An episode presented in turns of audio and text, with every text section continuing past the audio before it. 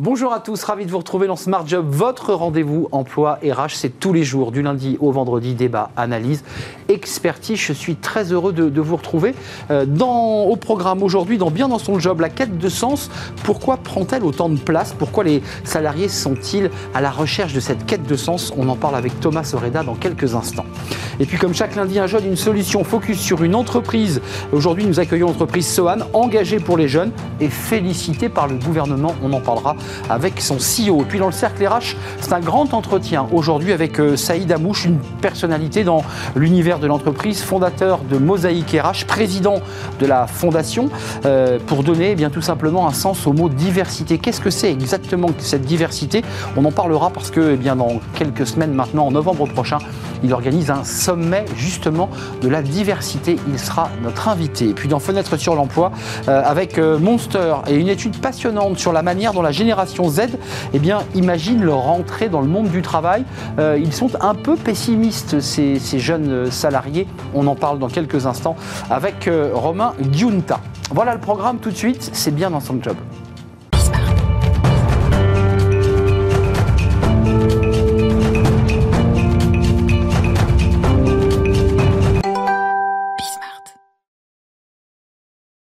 Bien dans son job. Euh, c'est un sujet important dont on va parler aujourd'hui dans notre rubrique, la quête de sens. On en parle depuis des semaines. Les salariés sont à la recherche de sens à donner à leur mission, euh, tout simplement à leur, à leur emploi. On en parle avec Thomas Soreda. Bonjour Thomas. Bonjour. On est ravi de vous accueillir. Vous êtes professeur à, l'EM Normandie. Euh, merci d'être là. Vous êtes consultant, conférencier. et puis je crois que vous avez été aussi dans une vie antérieure prof à l'EDEC Business School il y a quelques temps et depuis, euh, depuis maintenant quelques temps, je suis euh, professeur à l'EM Normandie sur le campus de Paris. Je vous remercie de me recevoir. Professeur de... Euh, de théorie des organisations, de sociologie. De sociologie. Bah justement, tiens, rentrons de plein pied dans cette notion très sociologique, cette quête de sens. est-ce que, est-ce que cette, le télétravail a entraîné cette quête de sens, ce désir de sens Et est-ce que c'est une aubaine pour les jeunes cadres? Alors oui, c'est tout à fait une aubaine. En fait, je pense qu'on est dans un, sentiment, euh, un processus qui va être dual. Euh, en fait, euh, il y a à la fois le, télétravail qui amène une certaine, un, certain avantage pour cette quête de sens. c'est des réponses à, des questionnements qui peuvent se poser chez les plus jeunes, mais c'est aussi en fait cette dualité où, bah, parce que l'on a la possibilité de, de s'ouvrir, de trouver des nouvelles formes de travail, que l'on va aussi se poser des questions. Il y, a, quand même avec cette, cette crise Covid un avant et un après, notamment dans le rapport que les cadres et les jeunes entretiennent avec la grande entreprise euh, Il y a clairement un avant, un après. Euh, on était face à un, quand même un, euh, une modification de, euh, du rapport au travail que, euh, que les individus se, se, posaient. Il y a 15 ans, concrètement, les individus avaient une volonté encore de se tourner vers la grande entreprise. Mmh. La carrière, c'était la vie des individus, elle, se, elle était principalement basée par une réussite. montée en, grade, quoi. Clairement une, clairement une montée en grade. Et puis, depuis une quinzaine d'années, les jeunes se posent de plus en plus de questions. Se pose des questions sur euh, voilà qu'est-ce que j'ai envie de faire? Est-ce que j'ai envie de rentrer dans une grande entreprise et d'être un certain matricule? Euh, Simplement, euh, j'intègre une entreprise et je suis le grade 101 et puis l'année d'après je suis le grade 102. Et, j'attends doucement.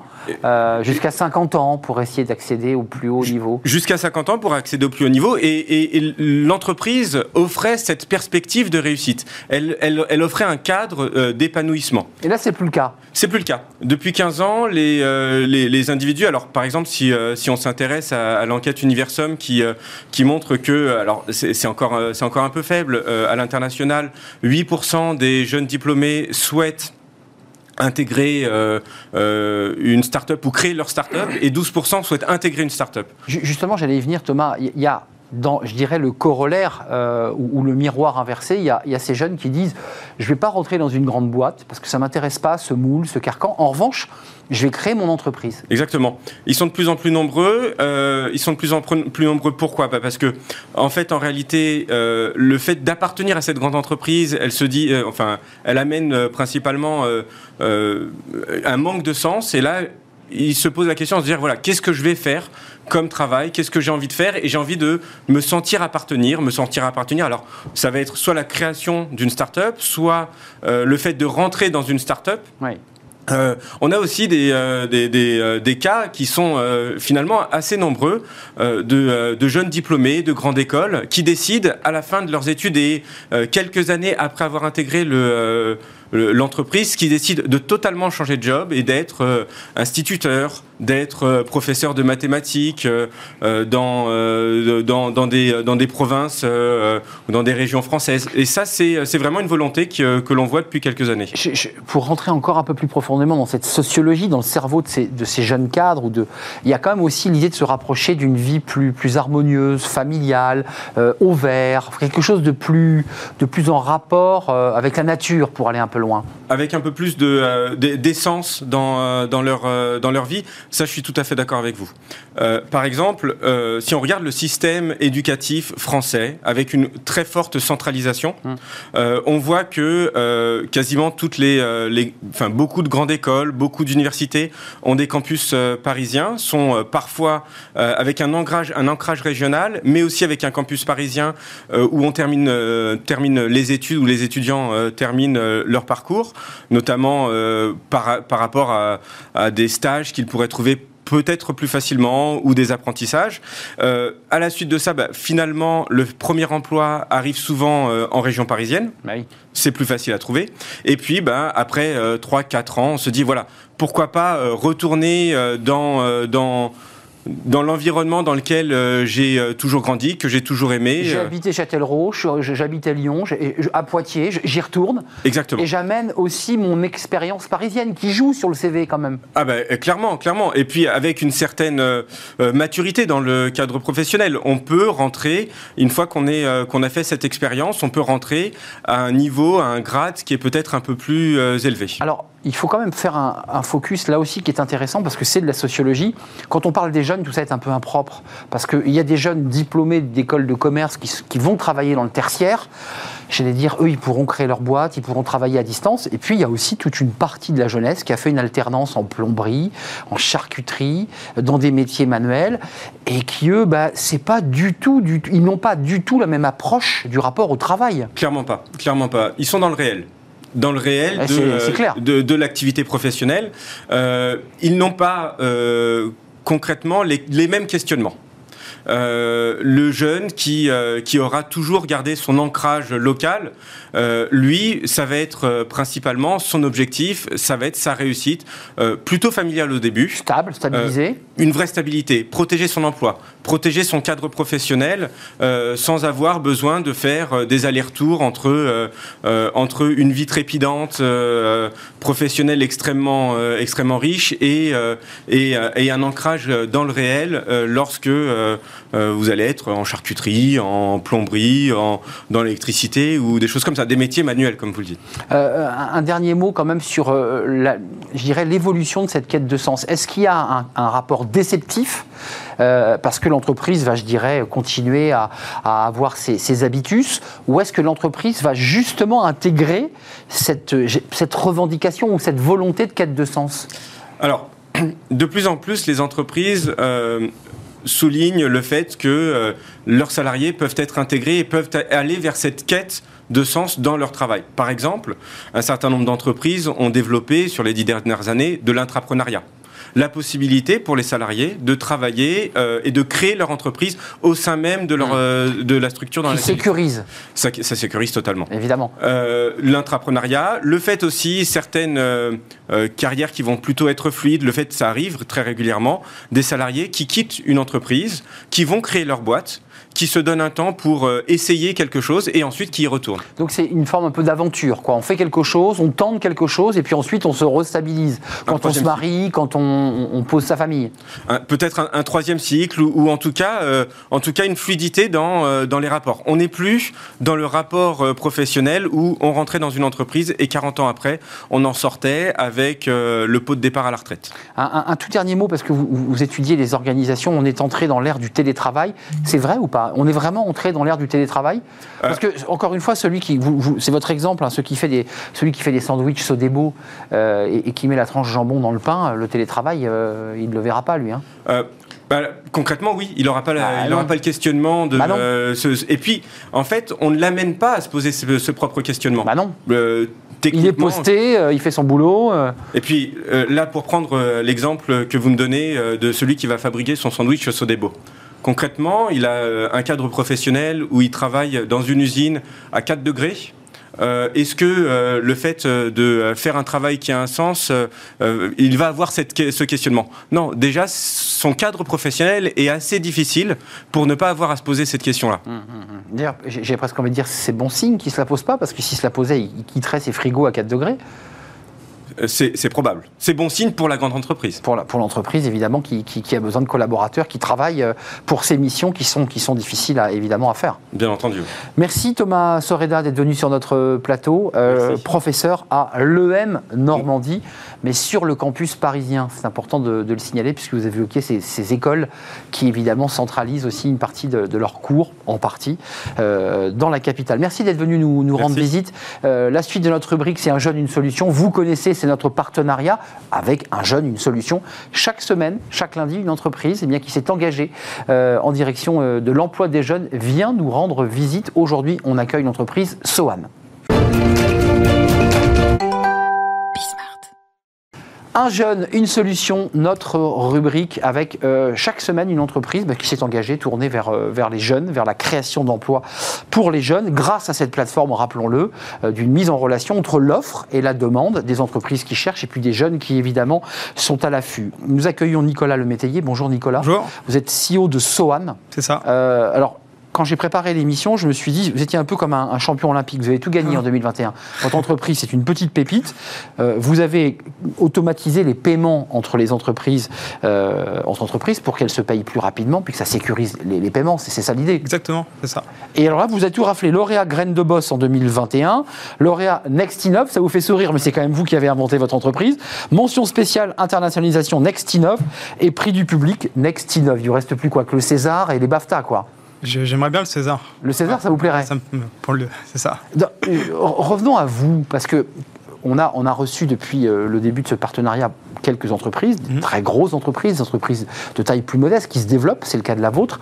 Euh, la volonté d'être jeune et d'offrir des emplois aux jeunes, vous êtes un, créateur d'entreprise jeune, vous avez quel âge? 36 ans. 36 ans. C'est ça. pour vous, c'était naturel finalement de vous tourner vers cette formule d'aller chercher des jeunes? Bah, moi déjà, je suis un fruit de l'alternance, parce qu'il y a 15 ans, c'était il, y a 15 ans déjà, j'ai commencé ma carrière en alternance, donc j'ai travaillé 4 ans dans des grands groupes, et j'ai fait 4 années en apprentissage. Donc ça, ça, a vraiment fait partie finalement de moi, de ma construction et de mon intégration dans le marché du travail.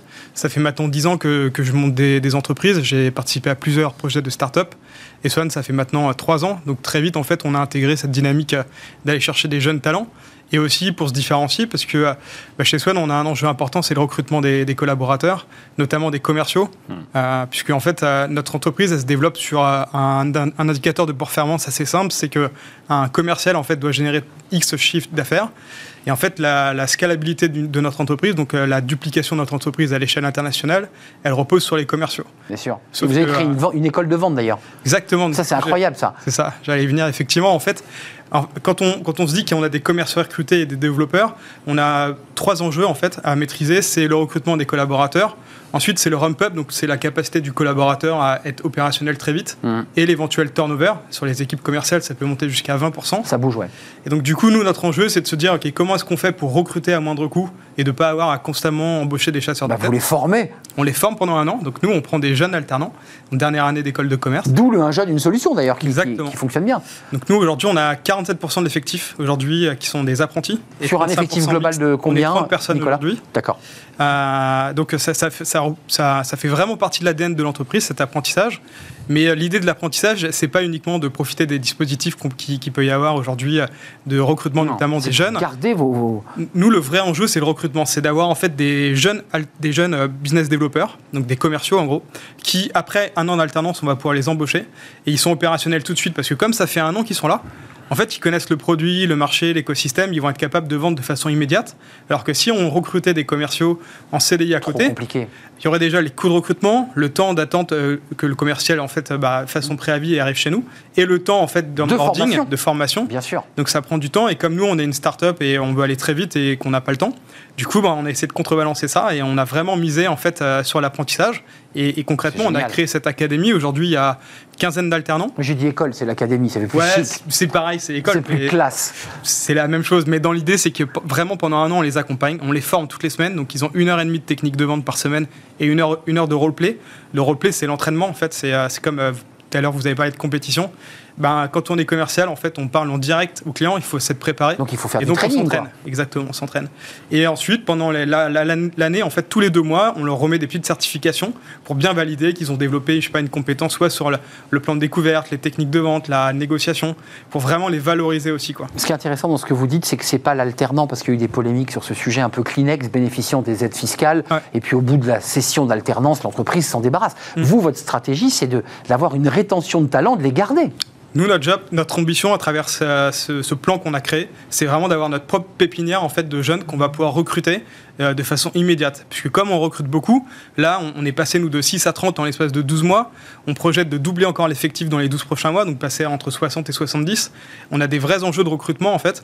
Euh, voilà. Donc Euh, euh, c'est pour ça qu'on a créé ce dispositif en interne en se disant, faut tout de suite investir en fait sur le sur la formation et sur les jeunes. Je pose la question à, à tous ceux qui passent ici sur le plateau dans notre rubrique Un jeune, une solution. En quoi le dispositif Un jeune, une solution a été pratique pour vous? Bah, ça nous a amené du lead en fait, à des candidatures entrantes. Avec ce dispositif, concrètement, alors il y a, y, a y a ce qu'on fait avec l'apprentissage, mais aussi le- les jeunes CDI. Euh, on a recruté aussi 5 jeunes en CDI. Toujours Euh, avec la formule Un jeune, avec la une- formule un jeune, une solution. Donc au total, une quinzaine de personnes euh, déjà qui ont été recrutées. Donc ça nous permet voilà, d'avoir de, pratique de la candidature. Ouais, ça, marche bien. Euh, Nicolas Lemétayer, un, un mot, voire plusieurs, parce que vous- êtes un entrepreneur, euh, vous l'avez dit, vous avez créé plusieurs entreprises, Sohan se développe, ça cartonne, là vous partez à l'international, parce que c'est Ah. aussi tout l'objectif. Mm. Et puis vous avez eu une petite visite sympathique le 19 février dernier, ben, c'est pas rien dans la carrière d'un entrepreneur. Le Premier ministre, accompagné d'Elisabeth Borne, Mm. euh, vous auriez même pu venir avec l'album photo, parce qu'ils sont venus aussi vous féliciter de l'action que vous meniez en direction de l'emploi. Qu'est-ce qu'ils vous ont dit? Là, on a parlé de l'emploi, de l'in- d'inclusion des jeunes, mais aussi de la mixité. C'est un sujet qui nous apporte beaucoup euh, chez Swan. Aujourd'hui, on a, on a entre 35 et 40% euh, de mixité dans l'entreprise. Je dis entre 35 et 40. comme on Mixité, c'est quoi la... beaucoup. la... C'est les hommes et les femmes, en fait. D'accord. Et c'est vraiment un indicateur de performance que nous, on pilote tous les mois dans l'entreprise. Ça fait vraiment partie euh, d'une sensibilité forte qu'on a. Euh, et c'est vraiment quelque chose en fait qu'on regarde en permanence, qu'on veut faire évoluer. Et d'ailleurs, à ce titre, on a aussi, nous, comme beaucoup d'entreprises, on s'est financé à travers des levées de fonds. On a intégré dans notre euh, capital en fait le premier réseau de femmes business angel en Europe. Euh, on a aussi un comité de surveillance aujourd'hui qui est 40% mixte. Donc euh, on a aussi parlé de ce sujet-là au-delà de l'alternance. Et, euh, et voilà, du coup, visiblement, c'était plutôt une table ronde assez sympa. Oui, c'est une table ronde qui a plutôt valorisé votre action. L'avenir, c'est quoi? Parce qu'un jeune, une solution, ça existe toujours. Est-ce que vous avez, euh, je ne sais pas si vous avez besoin de notre antenne pour euh, aller recruter vos talents, mais c'est l'occasion. Euh, c'est quoi la prospective en matière de recrutement là?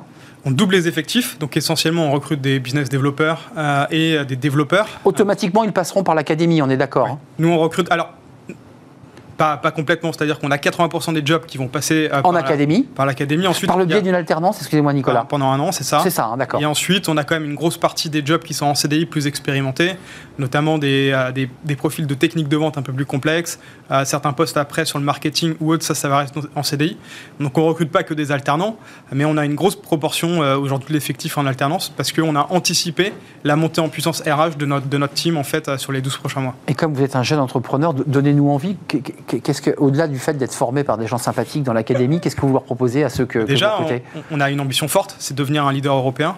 Euh, là, concrètement, on est présent en France et en Espagne. On projette de lancer l'Italie et l'Allemagne dans les six prochains mois. Donc, on a, on a une volonté qui est forte, mais surtout, on fait quelque chose d'utile. Notre métier, c'est Swan, c'est d'aider les entrepreneurs à, à réaliser leurs rêves.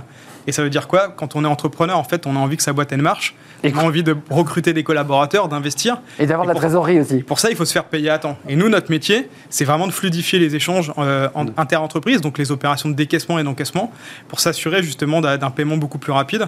Et ça, c'est un vrai enjeu aujourd'hui pour la plupart des, des entreprises, puisqu'il y a près quand même de C'est vrai. 500 entreprises tous les jours qui font faillite en France, en Europe. Parce que, parce que Elles sont pas payées. défaut de paiement. Et il y a un million de personnes qui perdent leur job tous les ans en Europe à cause de ça. Donc nous, on lutte contre ça. Donc euh, en plus, euh, voilà, de, vous l'avez dit, d'être plutôt sympathique et d'avoir une vraie, une vraie euh, volonté de former les jeunes, bah, on a surtout une mission qui est utile. Malgré les lois, il faut préciser qu'il y a eu des lois pour réduire les délais de paiement de 70 à 90, mais ça n'a pas suffi. Et vous avez raison. Et Sohan répond notamment à ce, à ce besoin en France et en Europe, d'abord. Et on se lève tous les matins avec euh, cette ambition. Vous avez une, un dynamisme, Nicolas Lemétayer, vous avez une envie de, de, faire avancer votre entreprise et donc les jeunes qui bossent, et qui vont vous rejoindre, qui vont rejoindre Sohan. Il y a un onglet recrutement chez vous, c'est évident. Et puis un jeune, une solution. Il y a de l'alternance et on, vous venez de l'entendre, il y a aussi des CDI Exactement. qui sont proposés chez Sohan. C'est un vrai plaisir de vous accueillir, Nicolas Lemétayer. Quand vous aurez le temps, entre vos voyages en, Europe, bah, revenez nous, nous voir pour nous dire où vous en êtes euh, de l'évolution de, de votre entreprise entreprise Sohan. Merci beaucoup d'être venu. On fait une courte pause qui on va s'intéresser à un sujet. Vous parliez de mixité tout à l'heure, euh, Nicolas. On va parler euh, dans notre euh, débat, qui est un grand entretien aujourd'hui avec Saïd Amouche. Il est le fondateur de Mosaïque RH. On connaît dans le recrutement cette entreprise qui travaille sur la diversité. Qu'est-ce que c'est que cette diversité? On l'accueille juste après cette pause. Il va nous parler à la fois de son entreprise, de sa fondation, et puis du sommet qu'il est en train de préparer. Ce sera en novembre prochain. Il est notre grand invité aujourd'hui dans le cercle.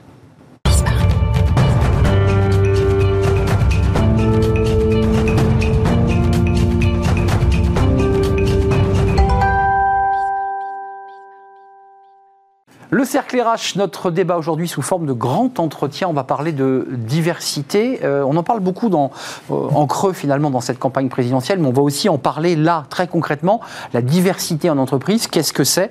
Euh, On en parle avec Saïd Amouche. Bonjour Saïd. Bonjour Arnaud. C'est un vrai plaisir de vous accueillir sur le plateau. C'est réciproque. Vous êtes très très occupé. Vous êtes le fondateur de Mosaïque RH en 2007, président de la fondation Mosaïque RH. Vous allez nous, nous en parler.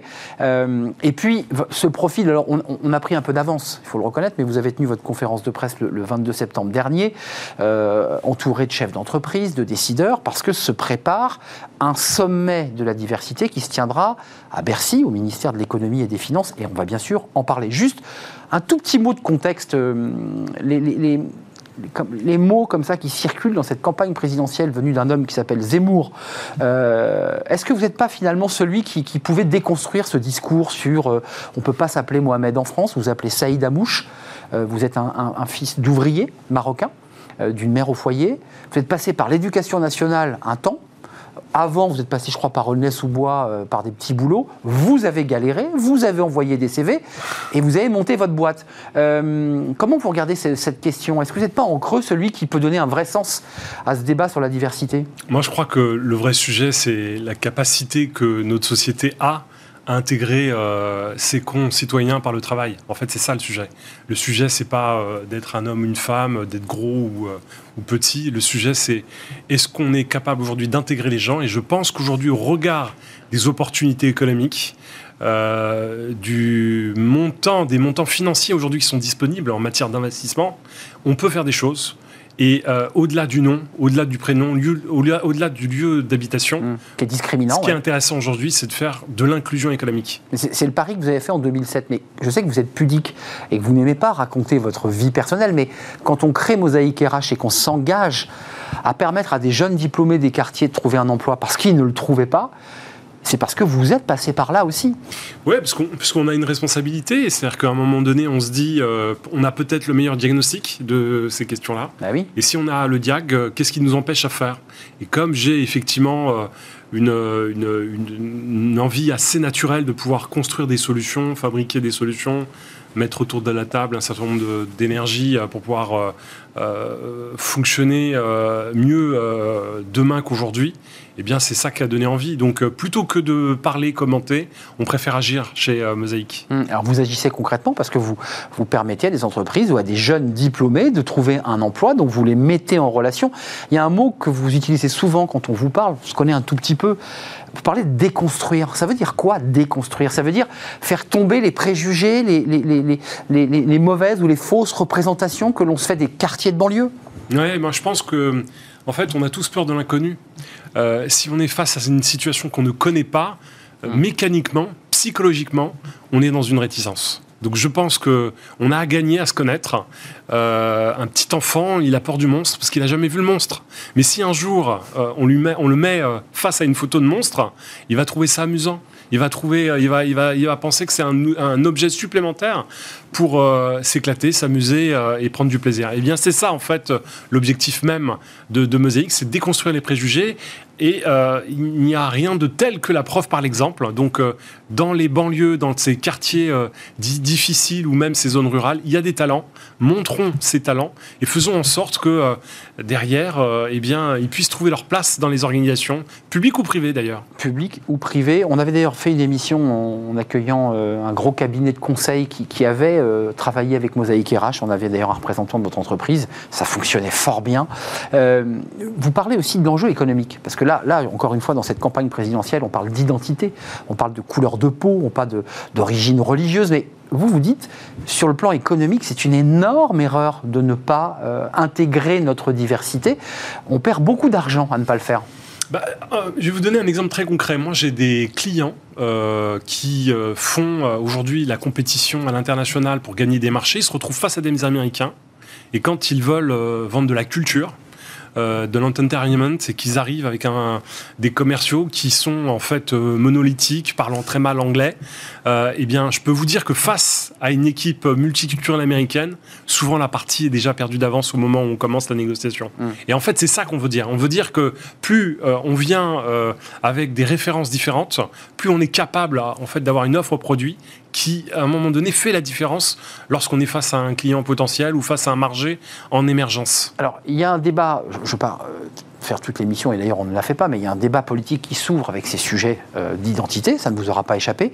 Euh, et puis il y a aussi un, débat lié aux entreprises. elles ont mis du temps, les entreprises, parce qu'elles aussi à s'ouvrir, parce qu'il y a un vrai sujet autour des entreprises, des réticences des RH, des managers qui ne sont pas forcément formés.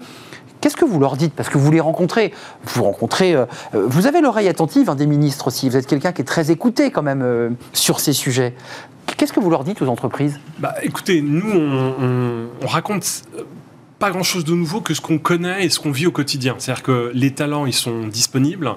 une jeunesse qui a envie de réussir par le travail, ils sont là.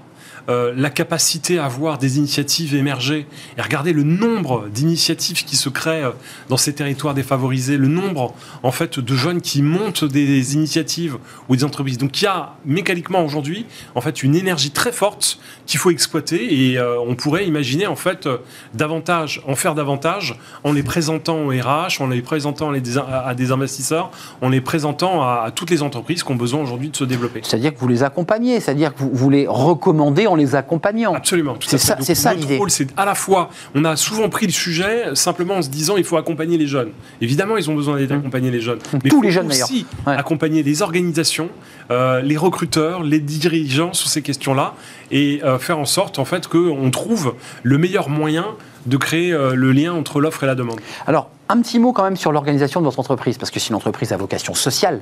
Euh, Nous sommes une entreprise à mission. À mission, ça c'est très important. J'ai évoqué euh, la création de Mosaïque RH, l'entreprise, et puis à la fondation. Racontez-moi, Comment ça, comment ça marche? Et Effectivement, ça s'est passé en trois étapes. Euh, la première étape, c'était une étape qui consistait à dire sortons en fait du discours politique et soyons en fait dans l'action concrète. Ah, voyez que vous y venez au discours politique. vous vouliez pas y venir, mais voyez que vous en parlez. Vous avez été heurté forcément parce que tout ce que vous entendez. Oui, mais c'est pas c'est pas hier, c'est pas aujourd'hui. C'est euh, depuis nous on, a irrigué en fait, euh, on a été irrigué par par ces, ces, ces questions-là. Donc nous on s'est dit la meilleure alternative en fait c'est la preuve par l'exemple. Donc créons cabinet de recrutement non-profits qui a été lancé euh, fin 2007 et qui très rapidement en fait a vendu des prestations de, de, recrutement à des entreprises qui souhaitaient s'engager sur la diversité. Et on s'est rendu compte que ça faisait du bien aux entreprises parce qu'elles nous le disaient et ça faisait du bien pour les candidats parce que c'était aussi une manière de faire émerger des candidats issus de catégories sociales modestes et qui n'arrivaient pas à accéder, qui euh, n'accédaient pas en fait, qui n'étaient pas recrutés au regard de leurs compétences et de leur nom, souvent le nom, le lieu, l'origine culturelle et culturelle. Donc on les on, on les percevaient même pas. Absolument, et qui arrivaient en fait à prendre des postes à responsabilité dans ces organisations. Donc ça, ça a été le premier temps. Première étape. Première étape. Deuxième étape, on s'est dit, euh, ça serait intéressant en fait de réunir l'ensemble de ces entreprises et peut-être porter un, un, discours qui soit plus simplement euh,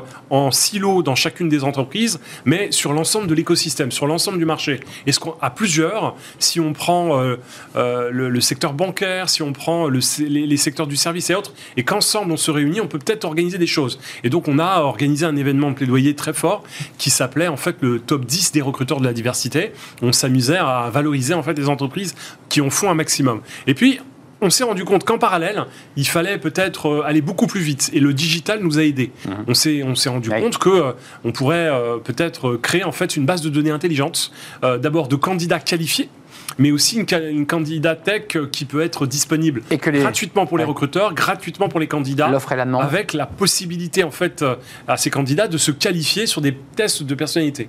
Et donc on a lancé la plateforme qui s'appelle diversifiervotretalent.com et aujourd'hui c'est plus de 30 000 candidats qui sont disponibles. Et dernière étape, on s'est dit que tout ça, eh bien, euh, ça ne valait qu'à partir du moment où euh, l'écosystème euh, fonctionnait dans cette direction. Et donc c'est pour ça qu'on crée le premier sommet de l'inclusion économique, qui est un véritable mouvement qui a pour vocation euh, de, mettre autour de la table tous les, acteurs déterminés à changer. Mais je voudrais vous entendre parce qu'auparavant, effectivement, vous organisiez ces événements depuis une dizaine d'années, un peu moins de dix ans. Là, vous franchissez une étape supplémentaire, euh, Saïd Amouche, parce que à travers ce, sommet, d'abord le mot sommet, c'est un mot fort, c'est un mot très engageant. Euh, quelle est votre volonté? C'est de dire là, on arrête de parler et on devient concret. Je veux un top, je veux un engagement. C'est ça que vous souhaitez aujourd'hui, du concret. Je pense qu'aujourd'hui, la, la, la, compréhension de ces sujets-là, elle est, elle est gagnée. C'est-à-dire que c'était, euh, c'est la grande différence entre aujourd'hui et il y a 15 ans. Il y a 15 ans, on était dans le déni. Mm. Euh, aujourd'hui, on a tous envie de bouger et je salue euh, le plan du gouvernement Un Jeune Solution, je salue tous les plans d'action. Notre en partenaire. Fait, euh, les, tous les, toutes les entreprises qui ont des plans d'action euh, très avérés sur ces questions-là. Donc aujourd'hui, on est sorti dans, dans. En revanche, on peut faire beaucoup plus. Il y a encore trop de jeunes aujourd'hui qui sont euh, laissés sur le bas à côté de la route. Il y a trop de jeunes qui ne connaissent pas les opportunités qu'on a aujourd'hui sur le marché et c'est pas bon ça. Et donc on a besoin aujourd'hui de dynamiser euh, toute cette euh, matière grise et faire en sorte qu'on multiplie les recrutements et qu'on multiplie les investissements sur ces entrepreneurs. On, on va voir un, un, tout petit clip dans quelques instants, mais un petit mot sur les soft skills parce que ces fameux jeunes des quartiers diplômés pas forcément de grandes écoles, mais diplômés, euh, ils ont parfois une attitude, une énergie, un ton euh, qui peut surprendre, être décalé, mais si on s'appuie sur les soft skills, ils sont parfois d'une immense créativité, d'une intelligence et d'une agilité incroyable. Et parfois, on ne se cantonne qu'à regarder, euh, j'irais, l'aspect extérieur. Comment on gère cette question-là en RH C'est très simple. Quand on grandit euh, avec euh, une biculture, une double culture, forcément, on développe des habilités. Et on est ah oui? obligé à un moment donné de, de s'adapter dans deux types masques. de cultures. Ouais. Et donc, du coup, on a des aptitudes naturelles. Donc soit on fait le choix en fait de considérer que ces aptitudes, il faut les cacher, il faut être derrière euh, une seule ligne, et donc du coup on appauvrit l'individu et donc euh, la société. Soit on considère que c'est une force pour tout le monde, et donc du coup on fait en sorte que les individus déploient leurs ailes, soient à l'aise dans leur basket, en confiance. et puis réussissent à un moment donné à trouver leur place dans la société, et c'est bon pour le business. Regardez euh, justement ce petit clip. Alors, il, est issu des, équipes de, Mosaïque RH en prévision de ce sommet du 29 novembre prochain. Mais on aura l'occasion d'en reparler euh, dans notre émission. Euh, c'est la diversité, on vient de l'évoquer à travers le lieu d'habitation, les quartiers, la couleur de peau, mais pas seulement. C'est la diversité au sens large. Alors, ce sont des personnalités qui témoignent et qui, en fait, comme des ventriloques, on, on raconte des histoires qui avaient été vécues par d'autres. Et vous allez le voir, c'est assez intéressant, marquant pour le moins. Écoutez. C'est dommage que vous n'ayez pas 20 ans, mais avec 10 ans d'expérience. Vous vous exprimez bien pour un noir.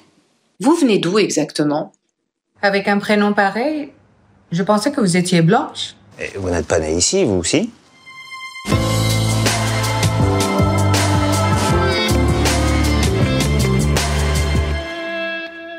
Aujourd'hui, un quart des diplômés ne sont pas reçus en entretien.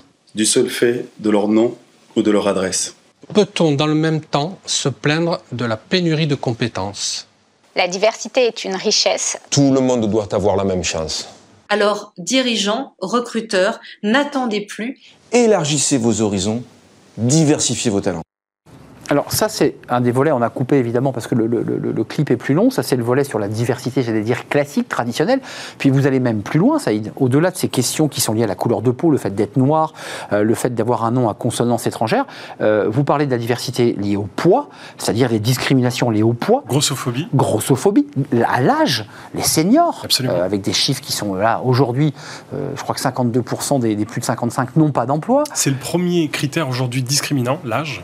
Donc, dans, l'esprit de ce sommet, il y a la notion de diversité. Quelle définition vous donnez, vous, à ce mot diversité? Vous qui, qui, pétrissez ce mot depuis 2007 Alors moi j'ai j'ai eu la chance de travailler euh, avec euh, Vincent Hédin. On a euh, produit un ouvrage qui s'appelle Chronique de la discrimination ordinaire et notre démonstration était euh, très simple. On considérait en prenant euh, six portraits en fait de citoyens français qui étaient soit des seniors, soit des personnes reconnues handicapées, soit des personnes vivant sur des territoires reculés. On démontrait en fait que c'est la même mécanique. En fait, c'est la mécanique euh, du, préjugé. Ce préjugé produit du stéréotype et empêche en fait la, prise- de décision et produit un mécanisme discriminant. Donc, à partir du moment où on est en rupture de cette chaîne, on est en capacité ensuite de regarder, penser décaler et puis euh, s'enrichir. C'est-à-dire que c'est pas parce qu'on est en surpoids qu'on euh, est un mauvais collaborateur. Témoignage d'une boulangère patronne qui lui dit, ou le patron qui la recrute et qui ne lui demande pas ses compétences pour, pour savoir si elle paye à la caisse, bah, lui dit Mais tu ne réussiras pas, parce que c'est exactement ce qu'elle dit, tu ne réussiras pas à passer dans le couloir. Enfin, c'est terrible quand on entend ça. C'est terrible pour le candidat lui-même et c'est surtout terrible pour l'économie. Bah. C'est-à-dire que c'est pas bon. On peut pas considérer effectivement qu'il y a des marchés en tension, une pénurie de talent, et derrière on, on freine euh, l'ambition parce que derrière ça génère de l'autocensure, de l'auto-limitation, et c'est ça qui est pas bon. Hum. Le, le- le sommet que vous, vous êtes en train bah, euh, de, de- de préparer, il aura bien lieu au ministère de l'économie. C'est quand même pas rien. Euh, Le, le ministre de l'économie vous dit Je vous laisse mon ministère. En termes de symbole, c'est très très fort quand même. Oui, parce qu'on a réussi à démontrer en fait que le coût des discriminations en France, c'est 150 milliards. C'est une étude qui a été réalisée par France Stratégie. C'est grosso modo un point de PIB. Et donc cette étude, elle va être euh, rechallengée puisque euh, on a le cercle des économistes qui vont travailler sur un modèle d'évaluation sur, euh, de, de- de- sur la croissance. Jean-Hervé Lorenzi. Absolument. Euh, donc vous, vous prenez, vous ouvrez aussi une porte qui n'avait jamais finalement été traitée et analysée, qui est l'angle euh, du, du gain pour notre économie. Exactement. Du bienfait pour notre économie. et pas forcément la bien-pensance ou, euh, euh, Ou les des- idéologies. Des, des idéologies qui sont aujourd'hui, à mon avis, stériles. Euh, très concrètement, puisque c'est l'occasion de présenter ce, ce sommet, en tout cas de- de- de- d'en faire une, un teasing, qu'est-ce que vous leur dites aux, aux entrepreneurs, aux patrons du CAC 40, à ceux qui ont déjà dit je serai présent à ce sommet? Qu'est-ce que vous attendez d'eux? Alors- Euh, Un engagement, une charte, quelque chose qui les engage? Alors- et, vous les prenez au mot? Surtout pas de chartes, parce qu'on a combien de chartes ont été signées. Euh, ce qui est important, c'est l'impact. Donc nous, on pense qu'il y a deux mécaniques en fait qu'on peut, sur lesquelles on peut euh, être euh, au rendez-vous. La première mécanique, c'est l'emploi. Donc nous, on veut amener, accompagner en fait ces entreprises à publier l'ensemble de leurs offres d'emploi et travailler en fait une campagne euh, de, de recherche de candidats sur l'ensemble des territoires à travers la plateforme diversifiervotalent.com. Donc plus on aura d'offres, plus ça deviendra en fait la place euh, pour pouvoir euh, réduire les inégalités et donc les discriminations. Donc ça c'est le premier rendez-vous. On a, faut savoir que cette plateforme, et elle est géniale parce qu'elle a euh, intégré en fait un moteur de recherche qui permet à un moment donné de scorer les candidatures en fonction en fait euh, des, candid- des, can- des, des qualités attendues par le recruteur. Donc ça c'est ça c'est chouette. Ouais. Et puis le recruteur, il peut aller au-delà du CV en regardant euh, les tests de personnalité. Mais, euh, Saïd, que- quelques mots. Est-ce qu'il faut une nouvelle fois que la loi et que les parlementaires qui vont s'arrêter de travailler en mars prochain, donc c'est un peu tard, mais pour le prochain président, euh, on repasse par la loi, on refait des... Ou est-ce que ça passe d'abord et avant tout par la prise de conscience des dirigeants, des CEO, des COMEX Qu'est-ce qu'on fait? On, on fait des lois ou c'est l'entreprise qui prend son destin en main et qui tend la main à cette diversité? Je pense qu'on ne pourra pas tout résoudre euh, par la loi. Ce qui est le plus important, en fait, c'est de mettre en mouvement et surtout réussir à faire. Voilà, c'est ça le sujet. comment on fait euh, pour euh, dérouler le bon processus et atteindre son objectif? C'est compliqué en fait. C'est souvent des sujets en fait qui sont portés par euh, des individus, des collaborateurs qui sont convaincus. Mmh, à partir du moment où on est muté, à partir du moment où on est chassé dans une entreprise, souvent en fait le plan d'action s'arrête ou en tout cas perd de sa force. Donc je pense que ce dont doit se préoccuper aujourd'hui euh, la, société, probablement le gouvernement, c'est comment euh, demain on peut faire émerger un opérateur qui traite ces questions-là à un très bon niveau tout le long de l'année et pas sur euh, des, temps stratégiques qui servent souvent de temps de communication externe. Mais Saïd Amou, je vous le repose, vous êtes un entrepreneur, euh, vous êtes très engagé. Euh, le contexte dans lequel on évolue aujourd'hui, et je le redis, le contexte politique, est-ce qu'il n'est pas là un petit peu, est-ce qu'il n'est pas un peu discordant? Est-ce qu'il n'est pas en train de créer de la friture sur un discours extrêmement pragmatique que vous développez en disant voilà, il faut être pragmatique, l'entreprise a tout intérêt à le faire, de tendre la main à ces jeunes Est-ce que ce contexte-là est favorable ou pas? Moi je, moi, je pense qu'on est en train de se perdre. Réellement, hein. on donne trop d'importance en fait à, du détail. Euh, ce détail aujourd'hui ne fait pas corps, fait pas masse. Aujourd'hui, on a une masse en fait de jeunes diplômés. Je vais vous donner un chiffre qui va tout de suite vous parler.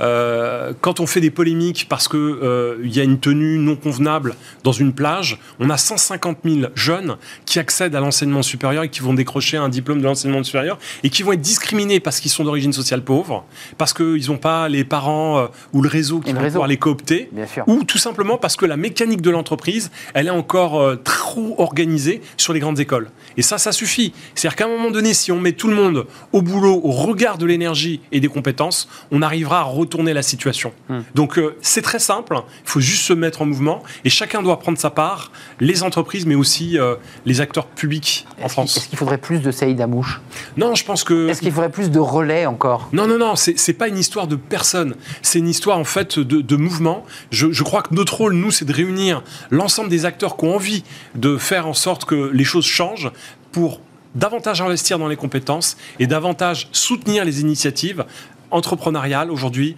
qui pèsent et qui font que chacun devient autonome et réussisse par le travail. C'est ça qui est fondamental. Euh, un, mot par, rapport aux personnalités qui sont exprimées dans, le petit film. il y a celles qu'on a vues, puis il y en a d'autres qui s'expriment sur la, diversité ou les discriminations au sens large c'est important aussi pour, pour ces jeunes euh, diplômés ou pas d'ailleurs, d'avoir ces modèles de la diversité qui leur disent tu peux t'en sortir. Euh, vous avez été, je ne l'ai pas précisé dans votre bio, mais vous avez été aussi un sportif de haut niveau, euh, judoka ceinture noire. donc vous vous êtes aussi engagé fortement dans la compétition, dans le sport, les entraînements. c'est important d'avoir des modèles aussi qui leur disent regarde j'ai réussi c'est important d'avoir des modèles et c'est encore une fois important d'utiliser ces modèles pas simplement pour la photo mais faire relais. Je vais vous prendre en fait euh, un exemple très concret. Quand on voit ce qui est capable de faire le judo français avec euh, plusieurs podiums. Aujourd'hui, euh, le meilleur judo du monde, c'est le judo français. Il faut se rendre compte de ça. Médaille d'or en équipe contre le Japon. Et oui, euh, gagner en finale en équipe mixte, c'est juste incroyable face aux Japonais. Et eh bien, derrière, c'est des centaines de milliers en fait de candidats qui pratiquent le judo, qui décrochent leur, ceinture noire par, par force de travail. Et derrière, hmm. ils font des études et ils sont exclus du marché de l'emploi. Donc, ils réussissent sur un tatami et ils ne réussissent pas dans la vie active. Il y a un problème de fond. Hmm. Et pourtant, c'est des sportifs de très haut niveau. Un tout dernier mot, le 29 novembre, ça c'est évidemment ce sommet, il sera en présentiel et en, digital. On pourra le voir évidemment à distance. Pas forcément besoin de tous de se presser au ministère de l'économie. Il y a aussi, ah, c'est un événement à, double, à double niveau, en présentiel, des ateliers. Euh, vous attendez beaucoup d'entreprises, j'imagine. Là, la liste n'est pas arrêtée. Voilà, donc euh, c'est ouvert à tous. Voilà, c'est intéressant de lancer le message. C'est ouvert à tous. Il suffit de s'inscrire euh, sur le sommet tiré de l'inclusion économique. Et puis, il y aura en fait des tables rondes de qualité, en fait, avec des intervenants très brillants, des, brillants et qui vont pouvoir nous inspirer. On va avoir des keynotes avec des, un certain nombre de, professionnels qui vont nous expliquer comment ça fonctionne, des ateliers très pratiques sur comment recruter, comment euh, utiliser en fait euh, des méthodes comportementales pour pouvoir évoluer. Et puis une agora où on va mettre en lumière des acteurs qui sont sur de l'impact un peu partout euh, en France, qui font en fait de l'inclusion économique. Et on terminera par probablement l'annonce de la création d'un fonds, d'un fonds qui aura pour vocation de soutenir les entrepreneurs en France. Et donc du coup, on est dans un temps Aujourd'hui, on collecte de l'argent pour pouvoir réinvestir dans ces projets. Un fonds qui permettra de pouvoir soutenir des actions concrètes en direction de la diversité. On est bien d'accord au sens large d'ailleurs. hein. Vous, vous ne cantonnez pas exclusivement à cette question de la diversité dans les quartiers, puisque c'est de ça dont il est Le question. problème des quartiers, c'est le problème de tout le monde aujourd'hui. Et le problème de tout le monde, c'est aussi le problème des quartiers. C'est la même méthode. Hum, Merci Saïd Amouche d'être venu sur notre plateau le 29. Et puis évidemment, d'ici là, commencez à vous renseigner.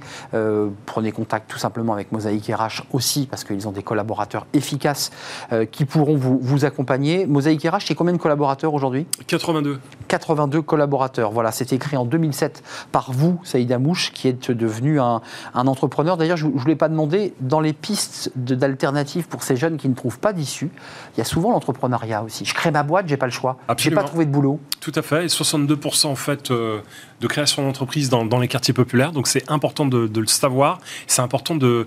Vous voyez, ça c'est une réponse concrète aux problématiques idéologiques. Ce sont des jeunes qui ont envie, qui prennent leurs responsabilités, qui prennent leur destin en main et ils entreprennent. Donc ils prennent de l'initiative. Et donc à un moment donné, quand il y a un mouvement qui est donné comme celui-ci, il faut le soutenir. Hmm. C'est vrai que, voilà, contrairement aux idées reçues, ils ne sont pas tous à tenir les murs, parce que c'est l'expression qu'on utilise souvent dans les quartiers. Il y a plein de jeunes qui créent leur boîte et qui sont, euh, bah, qui sont des entrepreneurs, voilà, Voilà. tout simplement. Qui aspirent à une, une- une- une autonomie économique. Et, et absolument, et à pouvoir parfois même quitter leurs parents, parce que souvent l'enjeu c'est de pouvoir quitter euh, ses parents et de créer, euh, bah, de construire sa vie tout simplement. Merci Saïd Amouche, le 29 novembre ce sera euh, au ministère de l'économie et des finances et sur Internet. On suivra évidemment de, de très près euh, cet événement. Merci d'avoir pris le temps de nous rendre visite, parce que vos journées sont assez, assez chargées.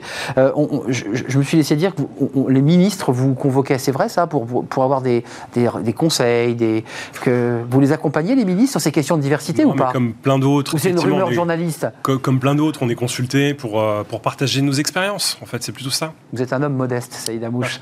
Merci, fondateur de Mosaïque RH et de la fondation euh, Mosaïque RH, avec cet événement, je vous l'ai dit, le 29. C'est important que je vous remercie Arnaud parce que c'est, c'est, euh, on ne peut pas faire euh, l'inclusion économique sans les médias. Et donc quand on a des journalistes qui comprennent ce sujet-là et qui décident de faire des sujets, eh bien ça nous sert drôlement. Donc merci pour vos engagements et merci à la, chaîne Bismartin. On y croit, en tout cas, c'est un événement important. Merci d'être venu sur le plateau. On termine par fenêtre sur l'emploi.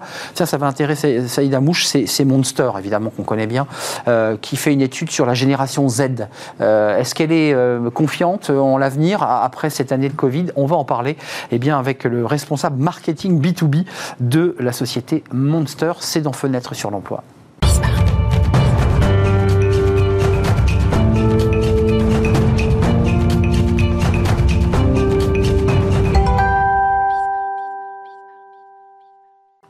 Fenêtre sur l'emploi. On parle des jeunes de la génération Z qui a vécu, traversé ce, ce Covid et on parle de ceux qui viennent de sortir et qui sont donc sur le marché du travail. Mais dans quel état d'esprit sont-ils?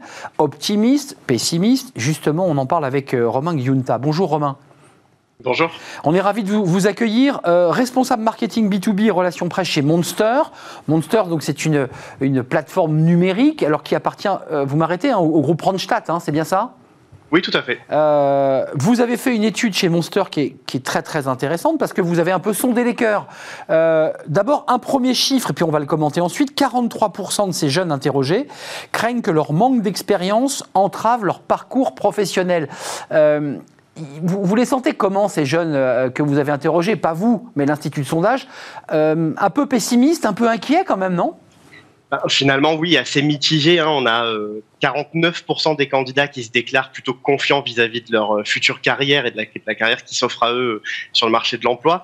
Euh, mais on a quand même 35% d'entre eux qui sont, très peu confiants. Ça s'explique forcément vis-à-vis de, la crise sanitaire par laquelle ils sont passés. hein. C'est une période difficile où ils entrent sur le marché de l'emploi dans un contexte qui est à la fois difficile pour eux, avec un manque d'expérience et une expérience qu'ils n'ont pas pu acquérir, et aussi difficile pour les entreprises qui sont certaines en difficulté économiquement. Euh, donc c'est vrai que tout ça, ça, ça met à mal leur confiance euh, sur euh, l'entrée dans le marché de l'emploi. Mais on a quand même plus de positifs que de que d'inquiets, ce qui est quand même positif pour l'avenir des jeunes en France. Alors, il y a, dans, cette étude extrêmement détaillée que je vous invite évidemment à, lire, faite par Monster, il y a quand même des éléments intéressants. Ah, D'ailleurs, assez intéressant sur le plan sociologique. 55% des hommes se montrent plus confiants, pour seulement 43% des femmes. Romain, est-ce que les, est que les femmes ont, le sentiment finalement d'être, d'avoir plus de mal à entrer sur le marché du, travail que les hommes? Enfin, Comment vous l'expliquez? Est-ce que vous avez une explication? On voit déjà qu'avec la crise, les femmes ont, souvent euh, euh, été impactées un petit peu plus négativement que les hommes, alors notamment euh, les femmes avec enfants par exemple, qui elles ont été euh, euh, plus soumises au chômage partiel, voire à se déconnecter complètement du marché du travail pendant un temps. Donc c'est un petit peu difficile, ça concerne un petit peu moins les jeunes, mais en tout cas c'est quelque chose qu'ils ont vu et qu'ils ont vécu. ce qu'on voit aussi, c'est qu'il y a certains secteurs de l'emploi comme le BTP, l'informatique, qui sont des secteurs qui ont encore beaucoup de mal à se féminiser, sur lesquels les femmes veulent entrer, mais pour l'instant n'osent pas. Euh, vont manquer de confiance en elles, vont avoir du mal à trouver des expériences euh, qualifiantes pour rentrer sereinement sur le marché du travail. Ça explique aussi la raison pour laquelle les femmes, et notamment les jeunes femmes, peuvent être plus inquiètes que les jeunes hommes pour euh, rentrer sur le marché du travail. Alors, il y a un autre élément qui, est intéressant, qui recherche chez, les jeunes, euh, c'est les critères d'embauche prioritaires selon eux, évidemment. Euh, ce qui ressort en tête, c'est qu'ils souhaitent être recrutés pour leur personnalité, en deuxième position pour leur expérience et en troisième position pour la cohérence de leur parcours. Comment vous le décryptez? Parce que, excusez-moi d'être un peu abrupte, mais on parle de jeunes qui viennent de sortir de l'école, qui ont fait peut-être parfois une alternance ou un stage, et c'est vrai que c'est pas suffisant pour arriver sur le marché du travail. Souvent, l'emploi dit euh, bah, c'est bien, mais vous n'avez pas d'expérience et on se mord la queue dans ce cas-là. C'est justement ça que les jeunes veulent soulever. C'est on, leur reproche dans un premier entretien pour un, premier emploi de ne pas avoir assez d'expérience quand finalement ils n'ont pas pu en acquérir plus. Donc c'est justement là le point de vigilance que les jeunes veulent faire passer. C'est j'ai déjà une expérience de stage, une expérience d'alternance, j'ai probablement des, activités extrascolaires que je peux mettre en avant. J'ai envie que le recruteur en face de moi puisse finalement se dire, bah, je recrute un jeune diplômé, je me mets à sa place, je sais que je vais pas pouvoir avoir quelqu'un de très expérimenté, sinon je recruterai un senior. Alors, essayons de creuser ces pistes-là et de voir comment justement je peux euh, aider ce jeune à monter en compétences au sein de mon entreprise et à utiliser les compétences qu'il a déjà acquis ou qu'il est en train d'acquérir dans son cursus professionnel. C'est intéressant parce que c'est le débat qu'on a régulièrement sur ce plateau et que vous soulevez, qu'on appelle les soft skills. C'est-à-dire que ces jeunes disent aussi, et ça fait écho à Saïd Amouche il y a quelques instants sur notre plateau, la diversité, c'est aussi faire appel aux soft skills, euh, à ce qui n'est pas forcément le diplôme ou le mais au savoir-être, au dynamisme, à l'agilité. C'est ça aussi ce qu'ils demandent les jeunes. Tout à fait. Et finalement, les jeunes, notamment dans ce contexte de crise, ont développé des soft skills très intéressantes pour les entreprises en termes de flexibilité, de curiosité, d'adaptabilité, euh, d'esprit critique. Tout ça, c'est des, des, compétences qui sont extrêmement recherchées par les entreprises, notamment parce que les, les compétences techniques deviennent vite obsolètes. Donc, c'est finalement un point sur lequel les jeunes peuvent miser pour rentrer sur le marché du travail et un point qui finalement intéresse beaucoup de recruteurs euh, pour euh, justement déceler les jeunes potentiels qui n'ont pas forcément beaucoup d'expérience. Donc, les soft skills en effet à, optimiser sur le CV des jeunes pour, euh, pour un premier emploi et un premier entretien. Et oui, et qui vient compenser le fait qu'il faut le dire, qu'il n'ait pas d'expérience professionnelle sur le job ou l'emploi auquel il recrute. Alors il y a un autre sujet qui va venir faire aussi passerelle avec notre première rubrique aujourd'hui dans Bien dans son job, euh, qui était la quête de sens. Alors on avait un chercheur, un professeur à, à l'EM Normandie qui évoquait la quête de sens. Là aussi, dans ce sondage, on la retrouve. Euh, à 75% des candidats qui ont été interrogés, ils disent accepter de travailler dans un secteur qui n'est pas le secteur auquel ils avaient pensé, mais 78%, et on découvre le chiffre, euh, affirment qu'ils n'accepteraient pas un emploi qui n'a pas, qui n'a plus de sens pour eux. Très intéressant. on ne prend pas un emploi pour le salaire et pour l'emploi, mais il y a quand même l'idée de trouver un emploi qui donne du sens. Tout à fait, ça c'est vraiment une des particularités de cette génération qui a été aussi euh, exacerbée, disons, avec le passage de la crise sanitaire.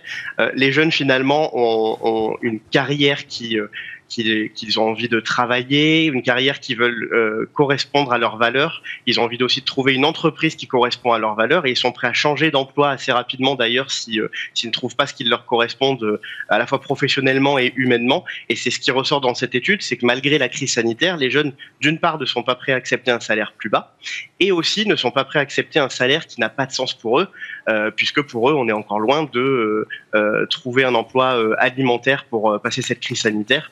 On est plutôt du genre à dire je suis prêt à continuer mes études, je suis prêt euh, même à faire une reconversion, mais je veux trouver du sens dans mon travail euh, pour euh, finalement vivre cette carrière pleinement et, et qu'elle se passe le plus sereinement possible. Alors terminons, Romain, si vous en êtes d'accord, avec deux sujets qui sont importants et qui sont d'ailleurs souvent pas toujours réglés par les chiffres, hein, parce que tous les chiffres ne disent pas la même chose.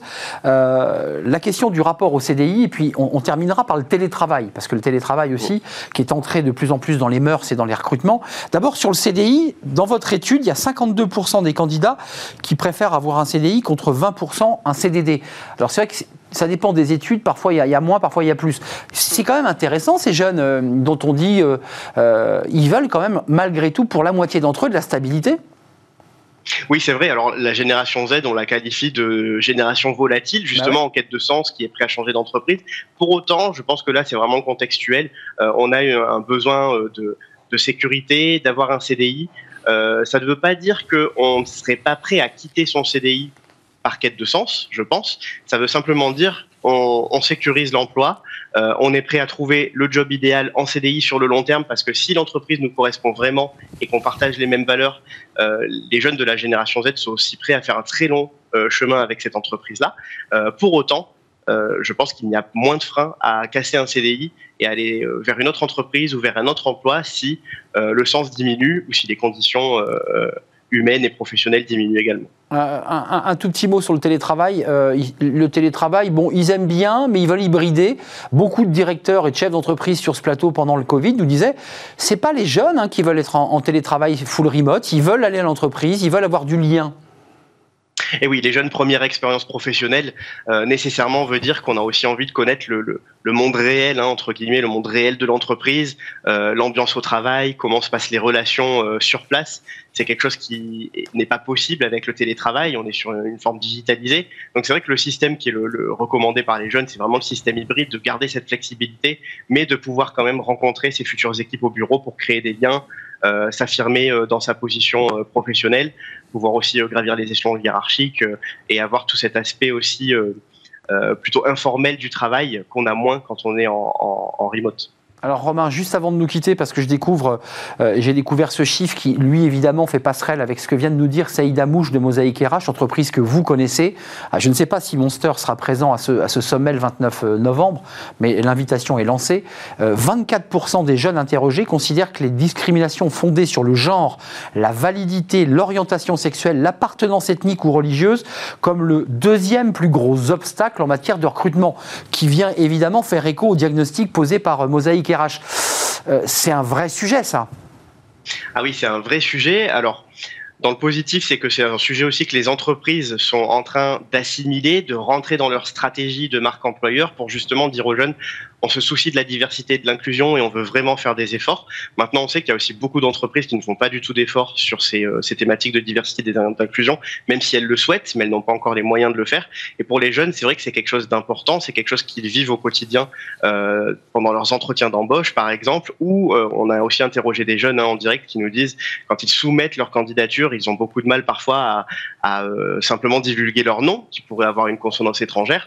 Euh, tout ça, c'est des réalités malheureusement qui sont qui sont bien là euh, encore en 2021 et euh, on espère qu'elles vont se gommer petit à petit. Il y a encore beaucoup de chemin à faire. Euh, merci beaucoup Romain Giunta. Et puis dernier élément, dans le classement à égalité à 22%, il faut quand même préciser qu'ils se plaignent d'un manque de réseau et, la situation économique des entreprises préoccupe les candidats, donc ils n'ont pas de réseau. Et puis ils ont l'impression que la crise, bah, la, la porte va leur claquer à la figure. Ils ont aussi cette angoisse. Tout à fait. Manque de réseau parce que encore euh, difficile de faire euh, eh jouer son réseau professionnel quand on en a peu et on sait qu'il y a encore beaucoup, une grosse partie des volumes de recrutement qui se font justement par la recommandation d'un collègue, d'un ancien manager, euh, d'un membre d'une ancienne école. Donc c'est un point que les jeunes ne peuvent pas maîtriser pour l'instant de par leur entrée très soudaine sur le très récente sur le marché du travail. Et le deuxième point, rappelez-le-moi. Euh, deuxième point, c'était la crise économique des entreprises. La crise économique, tout, tout à fait. Euh, certaines entreprises qui sont en difficulté financière, notamment dans certains secteurs clés sur lesquels les étudiants euh, cherchent du travail. donc on sait que ce sera plus difficile, parfois avec des gels de postes, des recrutements qui vont être reportés à plus tard, voire complètement supprimés. donc ce qui fait que les jeunes vont s'orienter intelligemment vers des secteurs qui recrutent plus, c'est ce que je conseille en tout cas. Merci Romain Giunta, merci d'être venu avec nous euh, en, visio, comme on dit, responsable marketing B2B, relations presse de chez Monster. Allez voir cette étude, elle est passionnante, elle va vous aider, vous qui êtes DRH, peut-être à voilà, mieux, mieux cerner cette génération Z. C'était un plaisir de terminer l'émission avec vous Romain. Euh, c'est terminé pour aujourd'hui, on se retrouve demain évidemment pour de nouvelles aventures. Euh, merci à toute l'équipe, merci à Benjamin à la réalisation, merci à Alexandre Son, merci à Fanny Griesmer et euh, évidemment à Margot Ruot. Merci à vous qui nous suivez et qui réagissez. Je serai là, portez-vous bien. À demain. Bye bye.